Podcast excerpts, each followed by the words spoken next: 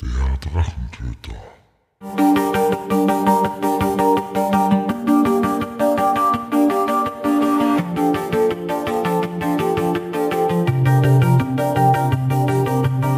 Hallo und willkommen zu einer neuen Episode des Drachentöter Podcasts. Ich bin Mike und rede heute mit Cecile und John über das Rollenspiel Die Magie der Götter. Und heute zu einer neuen Episode des Drachentöter Podcasts heiße ich Cecile und John willkommen. Hallo ihr beiden. Hallo. Hallöchen. Wir haben uns heute eingefunden zu einer neuen Episode aufgrund der Magie der Götter. Aber bevor wir zur Magie der Götter kommen, erzählst uns ein bisschen was über euch. Wer seid ihr? Was tut ihr? Was habt ihr für Hobbys? Ja, ähm, dann fange ich mal an. Wie gesagt, ich bin Cecile. Ich bin jetzt äh, Level 29 und äh, habe sehr viele Hobbys, darunter ähm, Computerspiele, ganz verschiedene Genres. Würde auch jetzt äh, ein bisschen lange dauern, die alle aufzuzählen. Ähm, ich zeichne sehr, sehr gerne von, von Porträts über Character Design und Kleidung und selbstverständlich Pen and Papern. Mhm. Und was von Pen and Paper? Was war so das, die erste Droge, so der erste Kontakt? Äh, der erste Kontakt war tatsächlich eher etwas ungewöhnlich, Shadow of the Demon Lord. Da wurde ich, ich wollte eigentlich nur mal reinhören und plötzlich hatte ich einen Charakter, wie das halt so ist. Ähm, ja, da habe ich aber nicht sehr lange gespielt. Dann ging das über ähm, Dragon Age Regelwerk, was wohl eine Fantasy Age Adaption ist, ein One-Shot DSA, welche Version weiß ich nicht, habe ich auch gespielt und dann eine Weile Vampire the Masquerade, bevor ich dann angefangen habe, zusammen mit John Magie Götter zu entwickeln. Hm. Also ja, der Werdegang ist sehr eigenartig. Shadows of the Demon Lord kenne ich keinen, der jemals das als Erstkontakt genannte hatte. Ja, irgendwann ist immer das erste Mal, nicht wahr? Ja. John, wie schaut's bei dir aus? Wie war es bei dir? Oder wie ist es bei dir jetzt rundherum? Was machst du? Was tust du? Wie bist du dazu gekommen?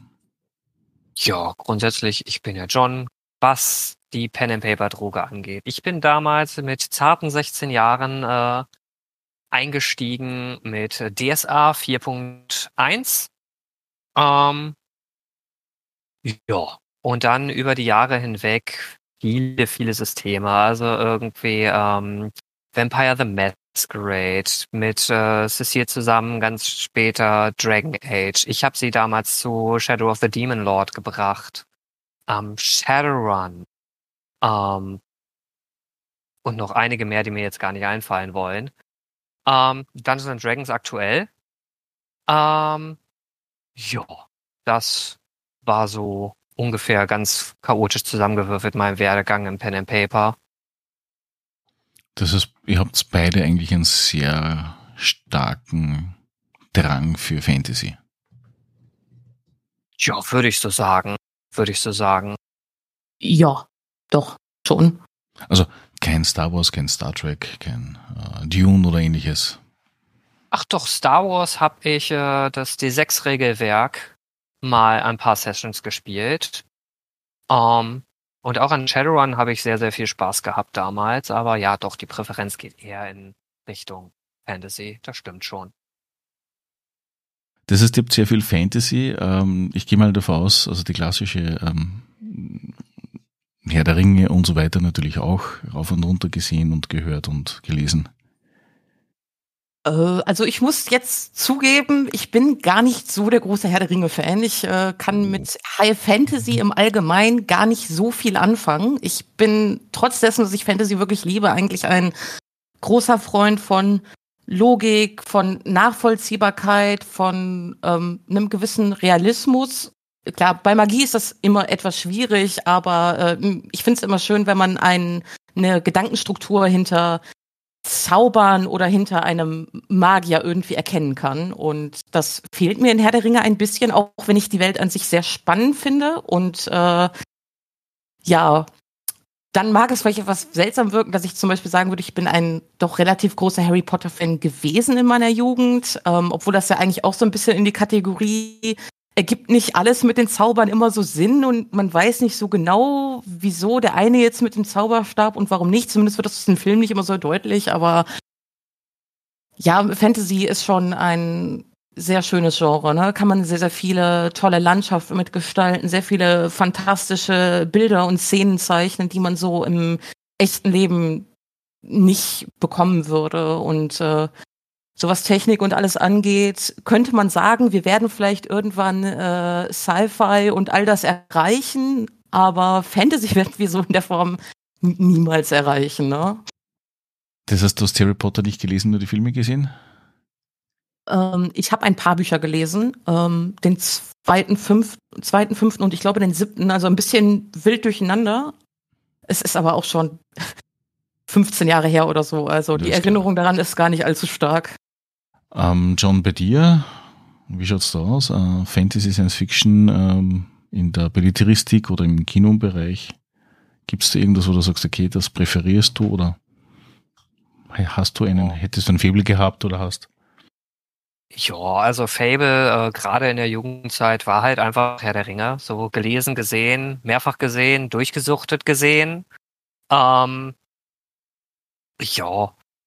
Wobei ich tatsächlich äh, nie ein großartiger Leser war. Das ist einfach dem geschuldet, dass ich einfach ein sehr langsamer Leser bin und ich deswegen äh, immer, wenn ich mir mal ein Buch schnappe, sehr ewig dafür brauche, um das überhaupt zu packen. Aber boah, Ansonsten Filme, ähm, Star Wars, absolut alles rauf und runter. Gut, die letzten drei Filme, die rauskamen, okay.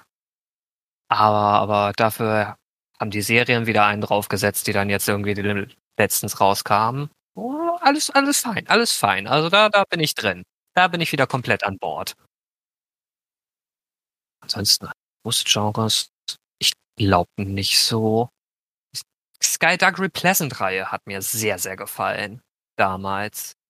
Das heißt, wenn ich jetzt das ein bisschen so, so ein bisschen resümiere, habt ihr, wie, wie schon bemerkt, einen großen Fibel für Fantasy und ich tippe mal ganz, ganz stark drauf, dass das auch diese Grundidee dazu war, warum ihr euch an Magie der Götter gesetzt habt. Ähm, ja. Also die ursprüngliche Idee, die die Welt von Mazonien, so heißt der Kontinent, in dem Magie der Götter spielt, die kam von mir, als ich äh, gerade 15 geworden bin und die Buchreihe Die Novizin, die Rebellen, die Mag Magierin, die Meisterin, ich weiß es gerade gar nicht, von Trudy Canavan gelesen hatte und äh, ein paar Computerspiele durchgespielt hatte, wie äh, Gothic und Oblivion von The Elder Scrolls und äh, mich sehr, sehr viel gerade mit Fantasy beschäftigt hatte und ähm, damals kannte ich äh, sehr, sehr viele Dinge aber noch nicht und war auch noch gar nicht so ins Internet angeschlossen, aber hatte dann doch einfach die Idee, boah, du hättest irgendwie auch Lust, so eine Welt zu entwickeln. Hab damals noch sehr, äh, ja, äh, laienhaft, wie das halt mit 15 so ist, äh, ein erstes Buch zusammengeschrieben, was dann so 250, 300 Seiten hatte. Ich habe das so im Freundeskreis rumgereicht. Hier lies mal, hier lies mal, hier lies mal und kam natürlich äh, mal so, mal so an. Habe das dann auch ein paar älteren, also erwachsenen Leuten vorgelesen. Ähm, und das hat mich dann irgendwie so mein Leben lang begleitet, diese, diese Welt, bis ich dann irgendwann ins Pen and Paper kam. Und dann kam halt so eins zum anderen, ne? Ja, war, war, war sehr interessant. Würde ich, glaube ich, sogar nochmal lesen, wenn ich irgendwann die Zeit dafür übrigen kann. Wie, fangen wir von vorne an. Also sprich, mit 15 hast du so die ersten Ideen gehabt dazu. Wann habt ihr euch beide dann hingesetzt und habt gesagt, okay, gut, ähm, das wäre mehr wert? Also sprich, äh, da würdet ihr, äh, das wollt ihr bespielen in dem vollen Umfang? Wann war das? Wann, wann haben wir damit angefangen? Das müsste so Ende 2019 haben wir so, glaube ich, die ersten Ideen dazu mal äh, formuliert. So richtig angefangen zu schreiben, haben wir dann, glaube ich, ein halbes Jahr später. Ja, und Oktober 20 hatten wir dann tatsächlich die erste Version, mit der wir dann angefangen haben zu spielen. Selber. Oh. Ich persönlich habe halt schon eine ganze Weile Pen and Paper gespielt und äh, kam ursprünglich halt von DSA. DSA ist halt sehr, hat, also gerade die vierte Edition ist halt, hat halt sehr viel Detailtiefe, ist aber unglaublich kompliziert. Und die anderen Regelwerke, die ich danach alle kennengelernt hatte, Ausnahme jetzt mal Shadowrun, ähm, die waren dann auf der anderen Seite immer so, so mir nicht komplex genug. Also ganz, ganz äh, gegenteiliges Beispiel ist das Shadow of the Demon Lord, wo du nur deine fünf Attribute hast und alles wird darauf ge ähm, gewürfelt. Und bei mir war dann halt der Antrieb mehr so ein, äh, ich will endlich mal ein Regelwerk haben, das wirklich mechanisch eine solche Detailtiefe hat, die ich mir gerne wünsche, ohne unendlich kompliziert zu sein. Und äh, ja, dann habe ich dann halt Stil kennengelernt. Ich persönlich hatte dann immer irgendwie so dieses, dieses, ah, ein Regelwerk selber zu schreiben ist halt viel zu viel Arbeit, aber dann haben wir uns nach und nach immer weiter über dieses Hobby ausgetauscht. Cecil kam dann irgendwann mit der Idee so, hey, hier, ich habe meine Welt, wäre ganz cool da zu spielen und dann haben wir uns irgendwann halt einfach angesetzt. Ja, sie hat die Welt ge geliefert. Ich habe mir hauptsächlich irgendwie Gedanken gemacht, um wie könnten Dinge funktionieren in Regeltermen. Gehen wir wieder ein bisschen retour zu der Welt selbst. Ähm, mit was kann man es vergleichen oder was passiert in dieser Welt? Wie kann man sich das vorstellen für jemanden, der das erste Mal, so wie ich jetzt auf diese Welt trifft? Wie würdest du das rangehen? Wie würdest du es beschreiben? Wie würdet ihr das jemanden schmackhaft machen, diese Welt zu bespielen? Mm, ja, also es ist, also erstmal würde ich wahrscheinlich die Erwartung wegnehmen, dass es eben diese High-Fantasy-Welt mit Elfen, Zwergen, Drachen und so weiter ist, weil das ist es nicht. Es ist eine ähm, verhältnismäßig globalisierte und moderne Welt ähm, mit neun verschiedenen Ländern und dementsprechend auch verschiedenen Ethnien und Kulturen. Das sind alles ähm, ja, menschliche Bevölkerungsgruppen, die natürlich an menschliche Kulturen in dieser Welt angelehnt sind, aber ohne diese zu kopieren. Also wir haben einen Raum, den würde ich jetzt ganz plakativ als asiatisch bezeichnen, obwohl er auch sehr, sehr viele eigene Dinge hat und so weiter.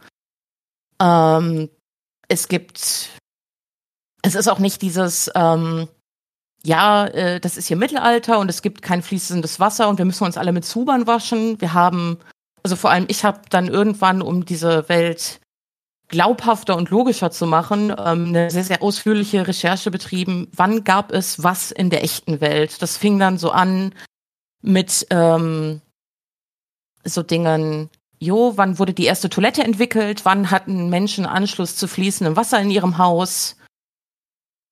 Was ist jetzt das Ding eigentlich mit den Fackeln? Fackeln funktionieren in Häusern gar nicht. Okay, was nehmen wir jetzt als Ersatz? Kerzen und Binsenlichter. Jedes Land hat ähm, eine sehr, sehr eigene und sehr, sehr ausgearbeitete Kultur. Das fängt an von Hochzeits- über Beerdigungsriten, ähm, welche Kleidung, welche Architektur, welche Gegebenheiten, alles möglichst in einem Rahmen, dass man von jeder Information genug hat, um sich ein Bild äh, von dem Land machen zu können, ohne aber dabei jetzt zu viele Infos zu haben, dass man überhaupt nichts eigenes mehr, was passen könnte, hinzudichten kann. Wir haben das versucht, so ein bisschen ausgeglichen zu haben zwischen Info und Freiheit. Ähm, was so länderübergreifend ist, es gibt vier Götter, die in dieser Welt verehrt werden. Ähm, die, das sind aber keine Götter wie jetzt Allah oder Jehova, sondern mehr Menschen, die einer bestimmten Form der Magie als erste auf die Welt kamen und mit dieser Form der Magie bestimmte ähm, Lehren verknüpft haben. Zum Beispiel der Gott, mit dem die Zeitrechnung anfängt, der heißt Norifes. Der brachte dann die Magie des Feuers und des Gesetzes zum Beispiel. Und das äh, zieht sich dann so ein paar Jahre, bis dann so der letzte Gott geboren wurde. Das heißt, es sind eigentlich nur Menschen. Das heißt, so eine göttliche Entität, die von außen in die Geschehnisse eingreift und äh, die den Helden dann von der Schwelle des Todes rettet oder sowas, gibt es auch nicht. Dennoch ist es in einem gewissen Rahmen, also man hat einzelne Orte, die sehr Fantasy und sehr ähm, gestaltungsfrei trotzdem sein können, weil diese ganze Welt sehr auf dem Konzept aufbaut, ähm, du glaubst etwas oder du hast sehr, sehr starke Emotionen. Ähm, als Beispiel ein heiliger Tempel, in dem über Jahrhunderte oder Jahrzehnte sehr, sehr viele Novizen und Magier oder auch einfach mundane Gläubige beten und die manifestieren bestimmte Emotionen und ähm, Wünsche, Hoffnungen in und an diesem Ort. Und dieser Ort wird durch diese Dinge, die ihn dann formen, ein magischer Ort und hat demnach auch die Kraft, diese Emotionen ähm, wiederzuspiegeln. Um, um ein ganz äh, simples Beispiel äh, zu nennen, wir waren in einem Abenteuer, was wir bespielt hatten, waren wir in einer Irrenanstalt. Und ähm, da diese Irrenanstalt auch schon sehr, sehr lange existierte, dementsprechend sehr, sehr viele dieser Magie, dieser Energien in ihm waren, hatten unsere Charaktere dann ähm, ja so, man könnte sagen, Horrorvisionen, einen Horrortrip. Ja. Ähm, also das heißt, äh, sehr viel funktioniert über die Manifestation von Energien, an die ich glaube, die sich dann be be befürwort, äh, bewahrheiten, so in der Richtung. Kann ich das so verstehen? Äh, ja, das, das äh, trifft nicht unbedingt auf, auf den Einzelnen zu. Also wenn jetzt ne, der, der Spieler äh, sich irgendwo hinsetzt und sich ganz doll was wünscht, wird es nicht unbedingt passieren. Aber es gibt eben diese, diese Orte der Macht, die äh, sehr, sehr gestaltungsfrei sind und mit denen man sehr, sehr viel schöne Sachen machen kann und dann kann man sich vielleicht dann eben doch diesen äh, Fantasy-Drachen über sehr große Umwege in die Welt holen. Äh, aber äh, theoretisch ist, ist das möglich, ja. Wie, also du hast gesagt, du hast einen, es gibt einen sehr asiatisch ähnlichen Raum. Äh, war so im Hintergrund die Idee, dass man die, die Welt, wie wir sie kennen, äh, ein bisschen in anderer Form abbildet oder also von den Kulturen her oder doch komplett anders gemixt? Also das Rad komplett neu zu erfinden ist ja wenig möglich. Man nimmt sich ja immer irgendwie Inspiration aus aus äh, verschiedenen Teilen der Welt. Also es war jetzt nicht meine Absicht, ähm, den asiatischen Raum abzubilden. Ähm, zum Beispiel sind ist der asiatische Raum in in dem Regelwerk ähm, jetzt auch nicht das sind dann die Leute mit den schlitzigen Augen und der hellen Haut. Das sind zum Beispiel eher dunkelhäutige Menschen, genauso wie die Menschen, die bei mir aus dem Norden kommen, wo man hier vielleicht eher sagen würde, das sind jetzt die, die, die Nordmänner oder die Wikinger, die haben auch eher dunkle Haut. Hingegen die Menschen aus dem Süden, was ja äh, bei uns eher dann dunkelhäutigen Menschen entsprechen würde, das sind wieder die ganz blassen. Also nat natürlich hat man immer irgendwelche Sachen, die die es hier so in dieser Welt auch so gibt, aber die sind sehr anders verteilt und sehr neu gemixt und haben dadurch ja einen äh, doch sehr eigenen äh, Charme. Wenn man das vergleichen könnte mit der Erde oder, oder mit, mit einer allgemeinen Zeitrechnung, wo würdest du sagen, würde man dann sein?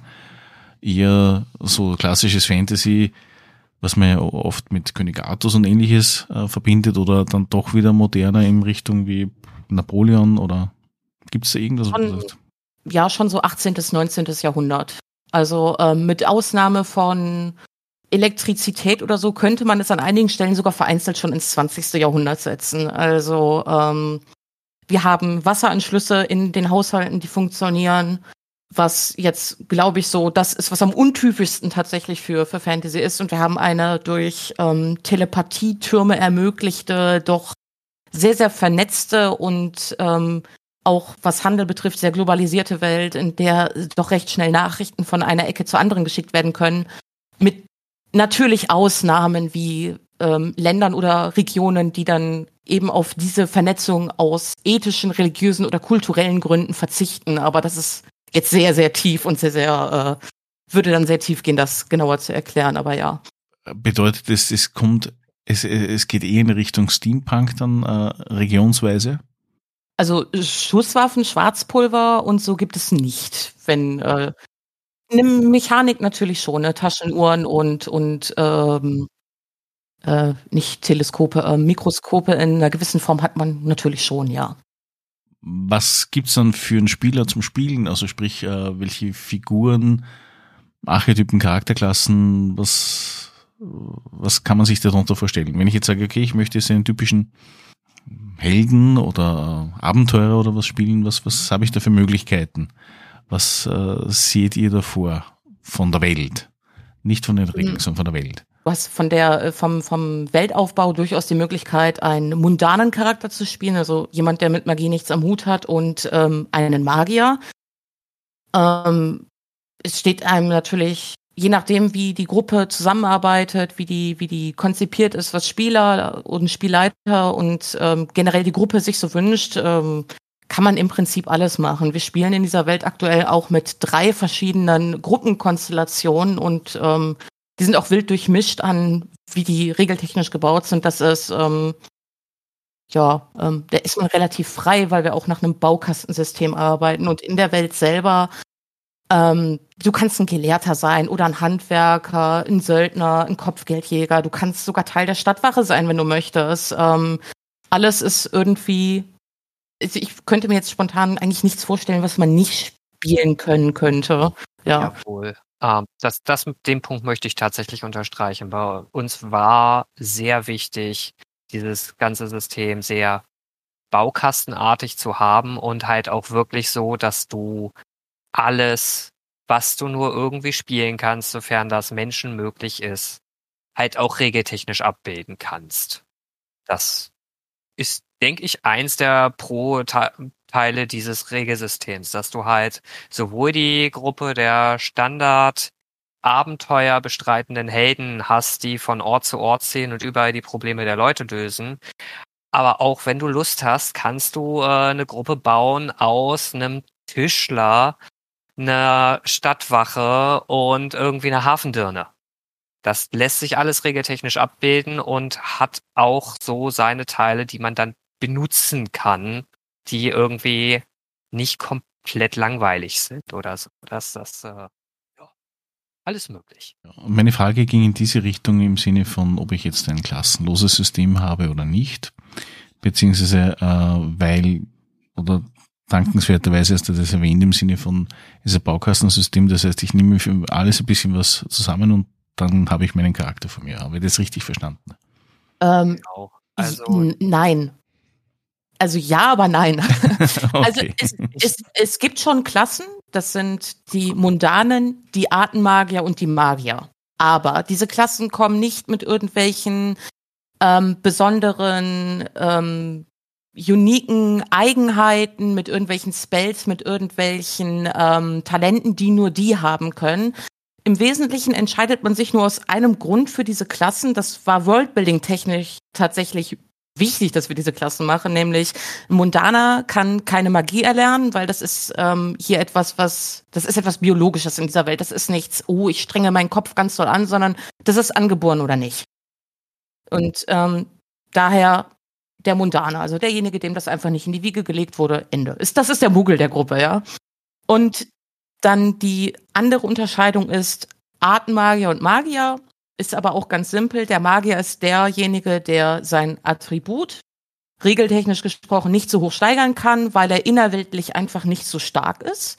Das heißt, er hat einfach nur eine geringe biologische Ausprägung für das Talent der Magie, kann dafür aber theoretisch jede mögliche Magie lernen, die er imstande ist äh, zu erlernen. Also wofür sein Attribut Magie oder von mir aus auch seine Willenskraft oder seine Körperkraft oder so dann ausreicht.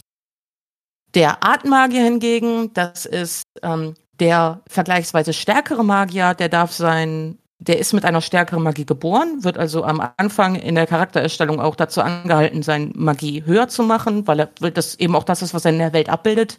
Eine sehr, sehr seltene Form von Magier. Dafür hat er aber den Nachteil, der kann nur eine spezielle Form der Magie erlernen. Dafür dann da die mächtigeren Sachen, aber der kann sich nicht entscheiden zwischen schwarz oder weiß zum Beispiel, sondern der muss dann das nehmen, womit er geboren wurde. Und das ist der einzige Unterschied in den Klassen. Beim Rest ist es wirklich Baukastensystem, hier nimm. Sorry, John, wollte ja nicht reinreden, aber das Ja war halt nicht ganz korrekt. Aber ja, das, da, da hätte ich dann halt auch noch weiter relativiert. Aber grundsätzlich würde ich halt eigentlich genau andersrum gehen und sagen, ja, wir haben ein sehr ähm, freies System, eigentlich ohne Klassen, mit nur dieser einen Einschränkung. Das wäre eigentlich mein Approach gewesen, das zu erklären. Aber ja. Okay, machen wir was anderes. Jetzt habe ich einen Charakter vor mir liegen, hoffentlich korrekt gebaut, egal was. Und ich würde jetzt gerne eine Probe machen. Klassischerweise, ich muss eine Tür aufbrechen. Äh, ganz äh, platt formuliert, du wirfst einen D100, hast einen Wert in Kraftaufwendung, der sich aus deinen Attributen speist und eventuell einen kleinen XP-Boost, den du reingestopft hast. Und du versuchst dann, diesen Wert zu erreichen oder drunter zu kommen. Das ist so die ganz klassische Basic-Probe bei uns. Wir haben, ähm, ja, ja, doch, erstmal soweit. Also das sind alle Attributs- bzw. Fertigkeitsproben so. Genau, genau. Also wir haben einmal die ganz normale Basic-Probe, die jeder kennt. Ähm, die geht dann in der Regel auf eine Fähigkeit. Ähm, ja, davon haben wir eine ganze Menge. Also angefangen bei Alchemie, Edelsteinschleiferei, Feinschmied bis hin zu den ganzen Waffentalenten, äh, Waffenfähigkeiten oder Wissensfähigkeiten und ähnliches. Das ist eine ganze Reihe an Fähigkeiten und auf so ziemlich jede Situation passt irgendeine dieser Fähigkeiten. Du hast dann natürlich auch den Fall, wenn du beispielsweise zwei Leute gegeneinander antreten lässt. Beispielsweise, ähm, wir haben die Kraftaufwendung von eben, zwei Leute machen Armdrücken. Da ist es dann wichtig, wie weit du unter deinen Wert würfelst. Das wird dann in Fünfer-Schritten gezählt und das sind dann sogenannte Erfolgsstufen. Wenn du mehr Erfolgsstufen würfelst als dein Gegenüber, hast du diese vergleichende Probe gewonnen. Und gerade in so Sachen, die dann Zeit benötigen, haben wir auch wieder diese Erfolgsstufen. Da ist es dann mehr ein, ähm, du kannst mehrere Proben würfeln und sammelst dann Erfolgsstufen an, bis du dann irgendwie ein gewisses gesetztes Ziel erreichst. Beispielsweise im Handwerk ist das sehr, sehr wichtig dann. Das, das sind so die, die grundlegendsten Arten von Proben.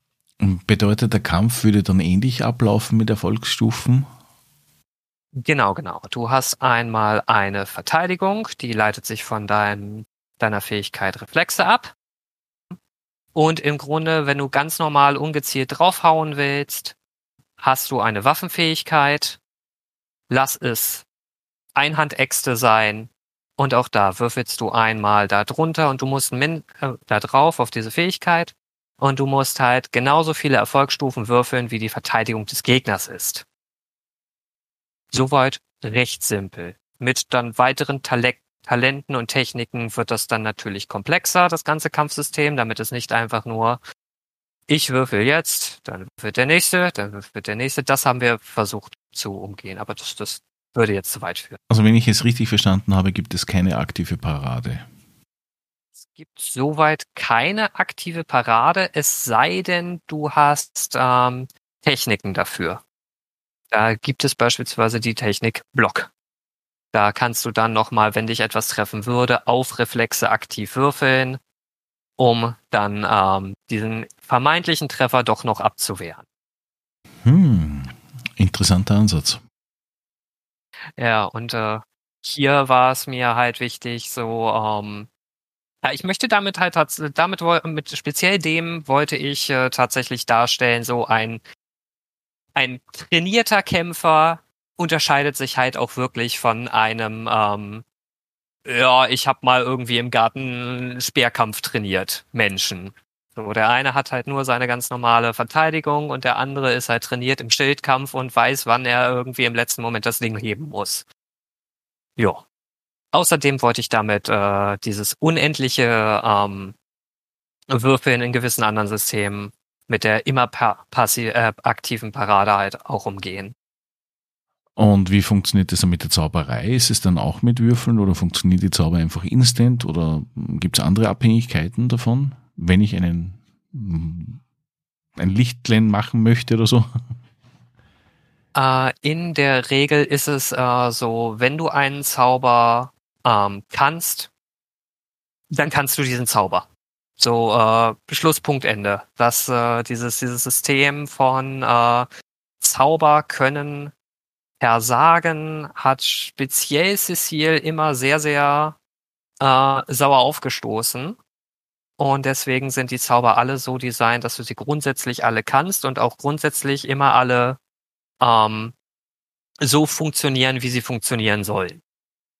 Da gibt's natürlich besondere Ausnahmen, aber die allermeisten Zauber äh, funktionieren, wenn man sie ansagt. Weil ähm, einen Blitz daneben zu schleudern, beziehungsweise dem mit einem Reflexwurf oder so auszuweichen, ja, weich mal einem Blitz raus, ne? Das ist äh, halt nicht. Da haben wir wieder diesen Punkt mit, man versucht es irgendwie realistisch zu halten, auch wenn es Magie ist, ne? Ja, natürlich, aber ich glaube, das kommt eher daher, dass man sagt, okay, man möchte äh, Magie nicht overpowern, wenn in einem System gefühlt äh, jeder Magier 2000 Zauber hat, in 4000 Ausprägungen.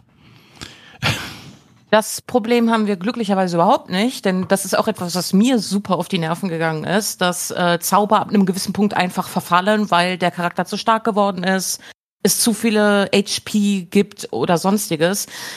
Man erlernt hier in diesem System einen Zauber, sagen wir den Zauber der Flamme und wenn der Magier mehr, ähm, wenn die Attribute höher sind. Das kann, das ist in der Regel Magie plus ein anderes, also Intelligenz oder Willenskraft oder auch Konstitution.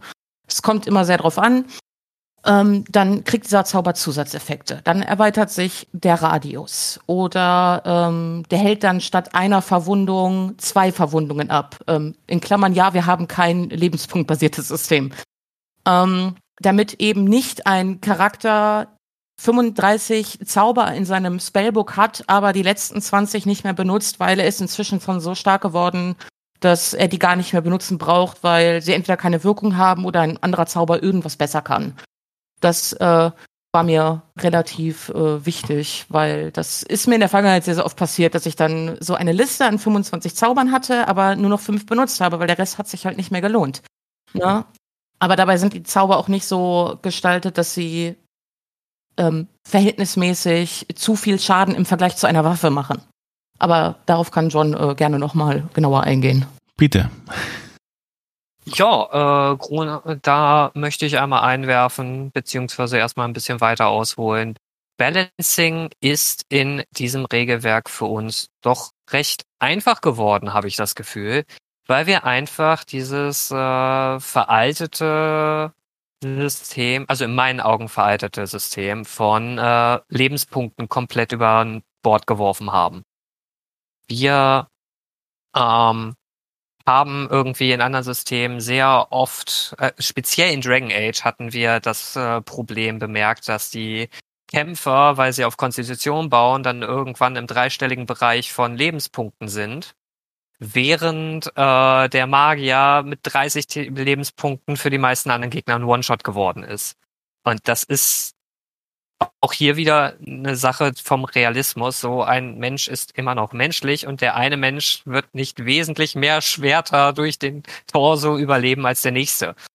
Demnach sind wir übergegangen zu einem reinen Verwundungssystem. Also wir haben ähm, ähnlich wie DSA tatsächlich ähm, ein Verwundungssystem mit Körperzonen.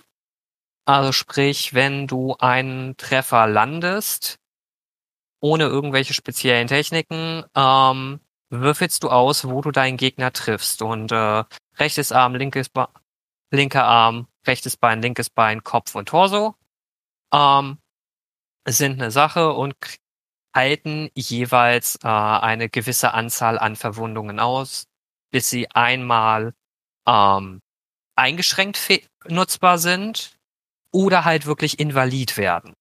Also schwer verletzt und invalid sind bei uns die zwei Stati, die Körperteile kriegen können. Und äh, das hat auch tatsächlich mit dem Problem aufgeräumt, ähm, dass du in vielen Rollenspielen einfach dieses, dieses Thema hast von, ja, alle Kämpfe arten darin aus, dass die eine Seite alle anderen bis niederstreckt, bis alle auf 0 HP sind und uh, the only goal is to kill.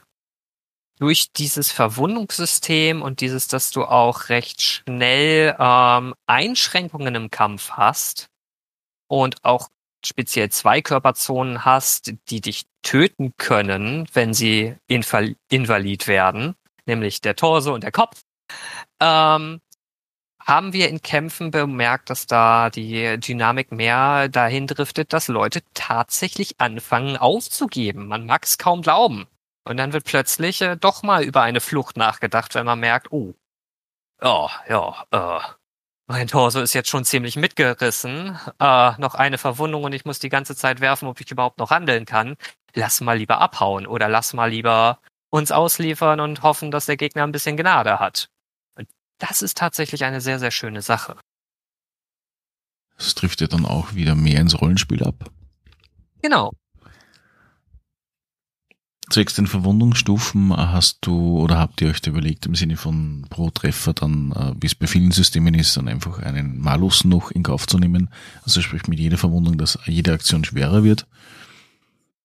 Quasi. Also wir haben nur diese zwei Dati drin, also einmal schwer verletzt.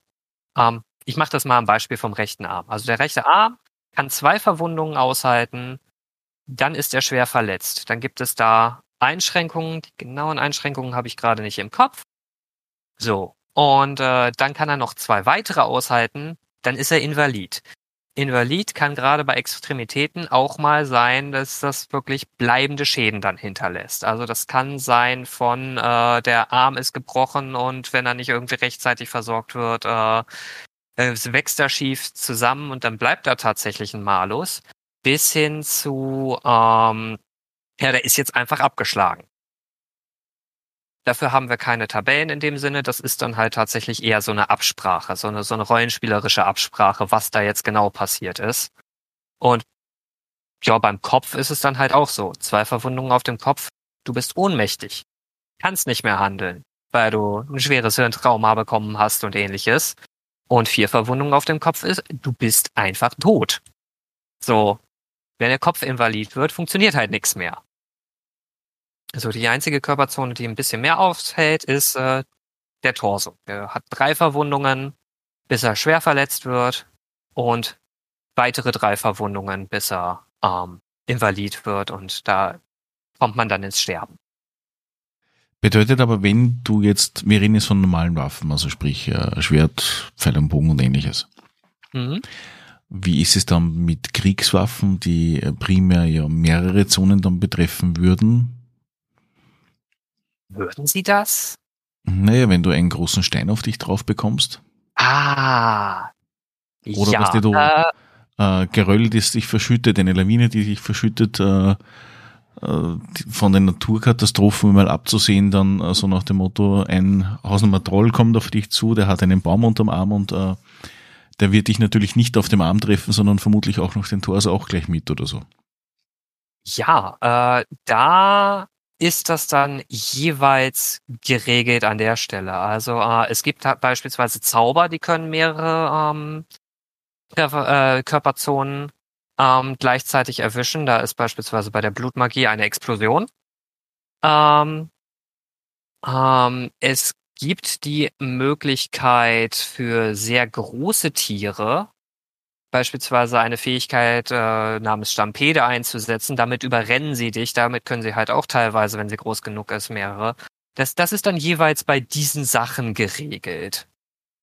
Und äh, ja, das äh, ist dann im Wesentlichen, wenn es zufällig ist, werden halt die ähm, werden halt zwei Körperzonen ausgewürfelt oder drei. Ähm, wenn es dann bei einer großen, dicken Zweihänder-Axt ist. Das ist das äh, neben dem großen, dicken Zweihänderschwert das einzige, was mehr als eine Verwundung zur Zeit auszufügt.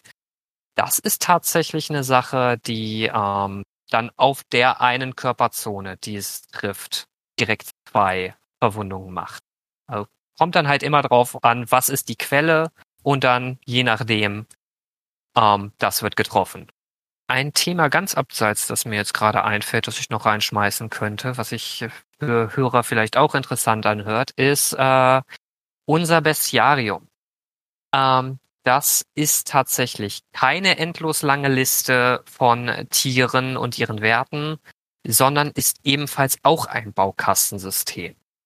Sprich, äh, das ist vielleicht ein kleines bisschen gewöhnungsbedürftig, aber wenn man da erstmal ein, zwei Tiere gebaut hat, ist man da ziemlich gut drin du baust dir hier Tiere anhand von Körperzonen zusammen. Aber wenn du sagst, ich will einen Elefant bauen, dann nimmst du dir die viermal die gigantischen Beine, dann den gigantischen Kopf, dann den gigantischen Torso und dann hast du deinen Elefant. Dazu dann halt irgendwie noch Talente und Techniken, die dann sowas wie Stoßzähne oder ähnliches abbilden oder die Stampede, die eben genannt wurde. Und dann lübt das. Also sprich von normalem Tier, was auch immer du haben möchtest, bis hin zu dreiköpfigen Drachen wäre auch hier alles möglich, wenn man es denn nur bauen will. Also ich, ich stelle mir den Baukasten so vor, dass du sagst, okay, äh, wähle aus, was weiß ich, zwei aus diesen Fertigkeiten, aus zwei aus diesen Eigenschaften und so weiter. Hast du so oder habt ihr etwas bedacht im Sinne von, dass man sich selbst schnell einen Gegner zusammenwürfeln könnte? Zufallstabelle, wenn du speziell danach fragst, haben wir nicht. Könnte man natürlich machen. Könnte man sich sehr wahrscheinlich auch sehr schnell selbst zusammen improvisieren. Ich schätze nur nicht, dass die Dinge, die dann daraus äh, entstehen, sehr viel Sinn ergeben letzten Endes. Also wenn du irgendwie, ich meine, du kannst dir dann äh, darum herum raus imaginieren, was du möchtest. Aber wenn ich dann irgendwie habe gigantische Vorderläufe, aber kleine Hinterläufe, ha, umgekehrter T-Rex vielleicht? Naja, es gibt ja zum Beispiel bei manchen äh, Hunderassen, die haben ganz kleine Hinterbeinchen, aber große, bullige Vorderbeine. Ah, gut. Ja, gut.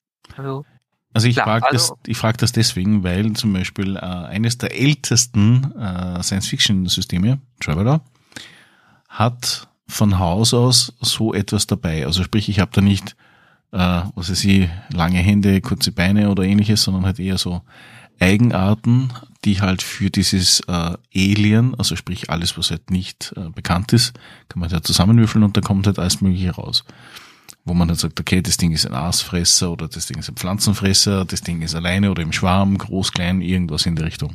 Also dass man eine grobe Vorstellung hat mit groben Werten. Das war so das Thema, dass ich sage, okay, gut, die Gruppe biegt nach links statt nach rechts ab und dort ist irgendein Gegner und ein Gegner, den ich halt kurzfristig jetzt erschaffen möchte. Und äh, das würde für einen Spielleiter mitunter, wenn er nicht so stark drinnen ist im System, natürlich von Vorteil sein, dass er sagt, okay, gut, dann haben wir mit drei, keine Ahnung, mit drei oder zehn Würfeln einmal gewürfelt und ich habe einen Gegner da. Falls das gewollt ist, natürlich, seitens des Spielleiters. Weil bei anderen Systemen hast du ja mittlerweile Spielkarten oder irgendwelche Zufallstabellen, wo du sagst, okay, du würfelst drauf, ziehst eine Karte und hast einen Gegner. Nur so als, als äh, Idee. Also ich denke, sowas ließe sich auf jeden Fall sehr schnell ähm, zusammenbauen, wenn es denn gewünscht ist, oder beziehungsweise auch einfach von dem jeweiligen Spieler zusammen ähm, improvisieren. Also die der äh, Baukasten an der Stelle würde halt normal gehen. Du würfelst dir erst die Körperzonen zusammen, beziehungsweise schreibst dir erst die Körperzonen zusammen in jeweils verschiedenen Größenausstattungen. Der, der Unterschied da ist größtenteils halt einfach, wie viele Verwundungen hält die jeweilige Körperzone aus, ähm, was für Einschränkungen hat das Tier, wenn es diese dann verlieren würde, beziehungsweise schwer verletzen würde. Und in Falle wie Beine oder Arme dann nochmal, wie viel Schaden, das ist nämlich auch an der Größe gestaffelt, würde ein normaler Hieb oder ähnliches damit machen. Ähm, genau. Das ist äh, der eine Schritt. Der nächste Schritt wäre dann halt eine ungefähre aus dem Bauch raus Verteilung ähm, von ein paar Attributen, ähm, von denen sich dann auch direkt wieder ähm, Fähigkeiten ableiten würde. Nicht so komplex wie bei Spielercharakteren, sondern halt wirklich irgendwie ähm, der Körpergeschickswert ist gleichzeitig der Angriffswert und äh, wird nicht errechnet wie beim Spieler. Und dann darauf gestülpt kommen letztendlich noch ähm, hier wieder Talente und Techniken, ähnlich wie bei Spielercharakteren. So. Alles ein bisschen einfacher, alles ein bisschen kompakter gehalten. Ähm, aber letzten Endes, ja, du könntest auf diese drei Schritte halt auch einfach würfeln, wenn du wolltest. Das wäre im Grunde kein Problem, wenn du dir schnell irgendwelche Gegner erstellen möchtest. Mhm. Okay. Aber interessantes Konzept. Ich gehe mal nicht davon aus, dass man Reittiere jetzt auch zusammenbauen muss oder kann. Können doch. Können tust du schon. Also ähm, wenn äh, dem Spieler der, der Wunsch nach einem Tier steht, was sehr lange an einem eben benannten magischen Ort war und sich dadurch recht magisch verändert hat, man könnte das zusammenbauen. Also ähm, die, die, wie das Tier erbaut ist, das dauert, also das erste Tier, was unsere Spielleiterin, die das mal probiert hat, erstellt hat, äh, meinte, sie hätte keine vier Minuten gedauert. Das geht also schon recht zügig.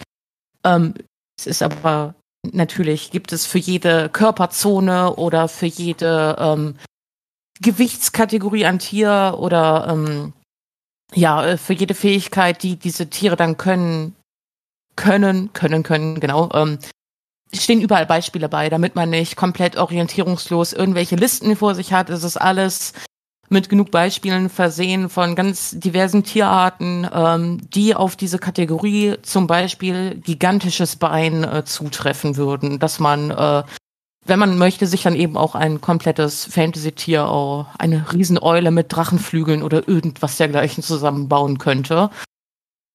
Das äh, Bestiarium nach Baukastensystem war ein sehr großer Wunsch von John, wo ich zuerst auch sehr, sehr skeptisch war, weil mir ich dachte auch zuerst, boah, das wird doch super kompliziert und das benutzt doch kein Mensch, aber ähm, ich bin sehr überrascht, dass das dann doch so ähm, recht einfach funktioniert, ja.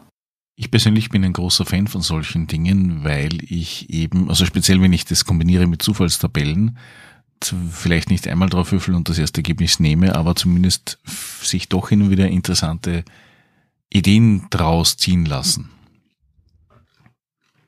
Für alles. Mm, ja. Bedeutet das, dass, so wie du gesagt hast, äh, eine magische oder eine, eine Kreatur, die auf einem besonderen Ort äh, großgezogen worden ist oder halt aufgewachsen ist, ist das eher dann etwas Normales in dieser Welt oder doch wieder eher was Seltenes? Also sprich, der einfache Bewohner dieser Welt würde das eher für etwas ähm, Einzigartiges halten oder ist es eher, ja, kommt schon mal vor? Ähm, es kommt ein bisschen drauf an, in welcher weltlichen Region wir uns bewegen. Es gibt äh, Orte, ähm, die, die sogenannten unzivilisierten Nordreicher, ähm, die haben sich sehr von der Magie und von diesen vier Göttern, die ich eben erwähnte, abgewandt und demnach gibt es dort auch weniger Magie. Aber es gibt durchaus auch ähm, Orte, wo die Magie eben sehr viel präsenter ist, wo Religionen und Götter auch nicht nur die vier benannten, sondern auch sehr, sehr indigene Strömungen großen Einfluss haben wo es dann auch schon mal vorkommen kann, dass man einem Menschen begegnet, der sich in ein Tier verwandeln kann. Und ja, äh, das denkt man jetzt ist etwas Magisches, ist es aber tatsächlich nicht, weil ähm, die, das ist tatsächlich ein Grund, warum es sich vielleicht sogar lohnt, einen mundanen Nichtmagier in diesem Regelwerk zu spielen. Der ist nämlich der Einzige, der sich in äh, Tiere verwandeln kann, wenn ein, ein magisches Tier, was eben an so einem Ort der Macht war, ähm, diese Essenz des Ortes aufsaugt und dann zu einem tra sogenannten transanimalischen Tier wird. Es erhält dann gewisse Eigenschaften, wie zum Beispiel ähm, eine annähernde menschliche Intelligenz oder erhält sogar vereinzelt mal die Fähigkeit zu sprechen oder so. Und wenn diese Tiere in der, Nähe, in der Nähe von einem äh, mundanen Menschen sterben, versucht sich ihre eigene magische Energie an ein lebendes Objekt zu heften, was nicht von einer eigenen magischen Energie beseelt ist, was Magier logischerweise sind, weil sie Magier sind. Und so kann es dann passieren, dass man vereinzelt mal Menschen trifft, die sich in ein Tier verwandeln können. Und ähm, dieses sind dann auch keine gewöhnlichen Tiere. Also es kann schon, je nach, wie gesagt, je nachdem, wo wir uns befinden, vorkommen, dass man so seltene Tiere oder eben auch so seltene äh, Formwandler trifft. Ja. Ähm, wir haben jetzt alles Mögliche durchbesprochen, was die Welt betrifft, was die Regeln betrifft und so weiter. Auch äh, die, die Kreaturen bzw. die Bewohner der Welt. Ähm, ist es jetzt alles in einem äh, fiktiven PDF oder ist es jetzt äh, in, aufgeteilt in mehreren PDFs oder, oder äh, Word-Dokumenten oder wie schaut jetzt gerade der Status des äh, Projektes Die Magie der Götter aus? Ähm, ich habe das Regelwerk über Word erstellt, weil in Ermangelung einer anderen Alternative ähm, sind im Moment knapp 250 gefüllte DIN A4-Seiten mit Regeltexten und Bildern. Es ungefähr die eine Hälfte ist Regelwerk, die andere Hälfte ist ja äh, Hintergrundwissen zu Menschen, Völkern, den einzelnen magischen Gemeinschaften und so weiter. Ähm, ist natürlich dann auch in eine PDF konvertiert worden, die dann immer mal wieder aktualisiert wird, weil zu 100% fertig ist es noch nicht. Ich würde so 80, 90% sagen. Wird dann so alle paar Wochen mal eine neue Version an unseren Regeltisch geschoben.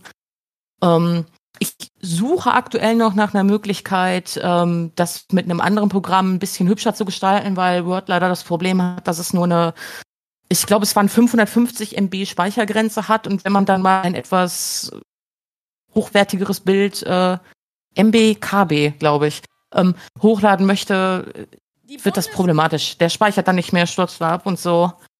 Deswegen äh, gibt es das im Moment nur als, als PDF mit mittelmäßig auflösenden Bildern, aber auch nicht irgendwie öffentlich zugänglich. Das ist alles noch ähm, sehr privat und an unserem Spieltisch. Wobei natürlich der Wunsch besteht, das mal irgendwie ja, an einen Verlag einzureichen oder irgendwie selber zu publizieren. Fällt euch noch irgendwas ein, was ihr sagt, okay, das muss unbedingt raus, das gehört noch dazu, was wir noch vergessen haben? Das typische, einen habe ich noch. Kleiner Selling Point, der mir auf jeden Fall äh, noch eingefallen ist zum Thema Worldbuilding in diesem ganzen, ähm, ist, wir haben Magier in diesem System ähm, wirklich als normalen Teil der Gesellschaft. Das sind nicht diese standardgelehrten Archetypen, die in die irgendwie 29 Jahre in ihrem Elfenbeinturm studieren und dann äh, socially awkward auf die äh, Bevölkerung losgelassen werden, sondern äh, jede Form der Magie, äh, das hat es sie leicht angerissen, hat halt äh, eine Verknüpfung mit gewissen Aspekten in der Gesellschaft. Wir haben die den Weißmagier, der da hat jede große Stadt einen Weißmagier-Tempel, da sind Heilhäuser drin, die normale Bevölkerung ist ständig mit denen in Kontakt.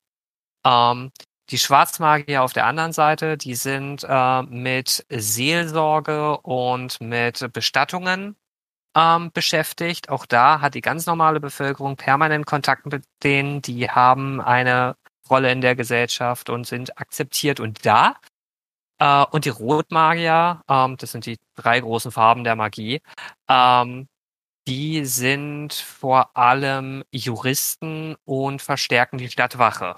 Also alle, auch wenn Magier nicht mehr so unendlich da sind in dieser Welt, also nicht jeder zweite Mensch ist ein Magier, ähm, sind die doch alle präsent in der Gesellschaft und jeder kennt Magier, jeder hat mal mit Magiern zu tun und äh, sind nicht diese, diese, ja, in ihren Zirkeltürmchen eingesperrten Leute wie in Dragon Age, die von den Templern die ganze Zeit bewacht werden und niemals das Tageslicht sehen dürfen. Ich, ich liebe Dragon Age, wirklich. Aber das ist ein, was das angeht, ein sehr, sehr starker Kontrast zu meiner Welt, also zu unserer Welt jetzt inzwischen.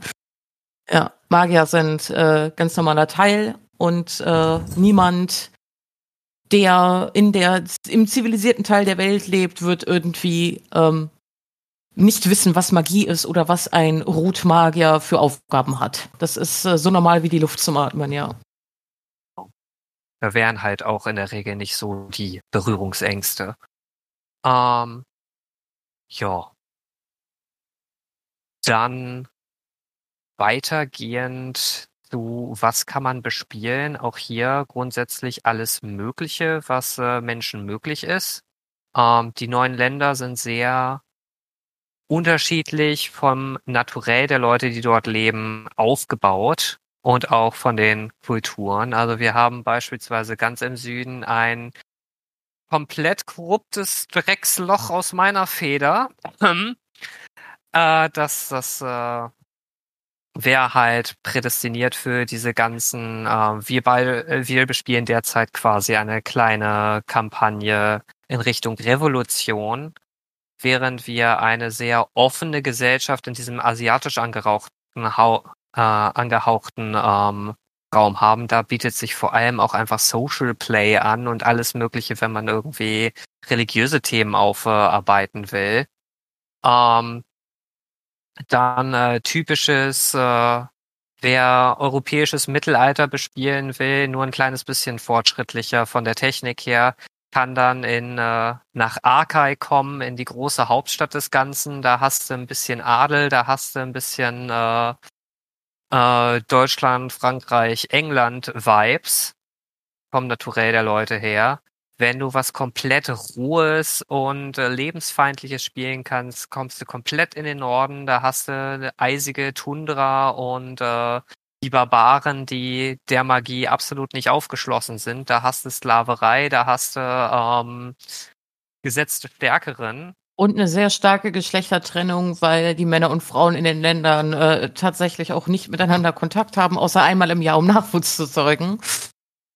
Also man findet äh, an jeder Ecke dieser Welt ähm, etwas Spielbares, etwas ganz Eigenes. Ähm, nur die Jungfrau vor dem Drachen zu retten, das wird man wohl eher schwer bespielen können, aber ansonsten ähm, ist die Welt da sehr, sehr äh, ja, groß und äh, vielfältig und divers. Also ähm, egal worauf man Lust hat, äh, ich glaube, das Hauptproblem ist dann nicht, ob das in die Welt passt, sondern äh, ob die Gruppe sich da auf irgendwas einigen kann.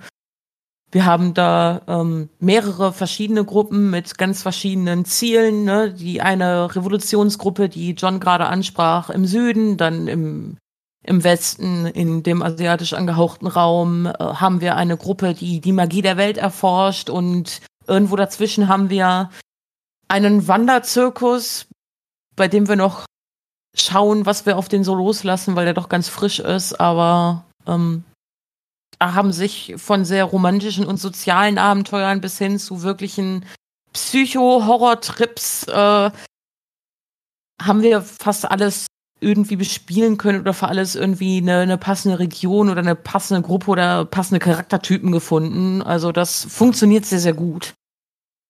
Genau, das, das einzige Manko ist halt wirklich, wenn du High Fantasy gehen willst. Also wenn du wirklich die, die großen, mega magischen Sachen hast, das musst du in der Regel in dieser Welt mit einem Ort der Macht begründen.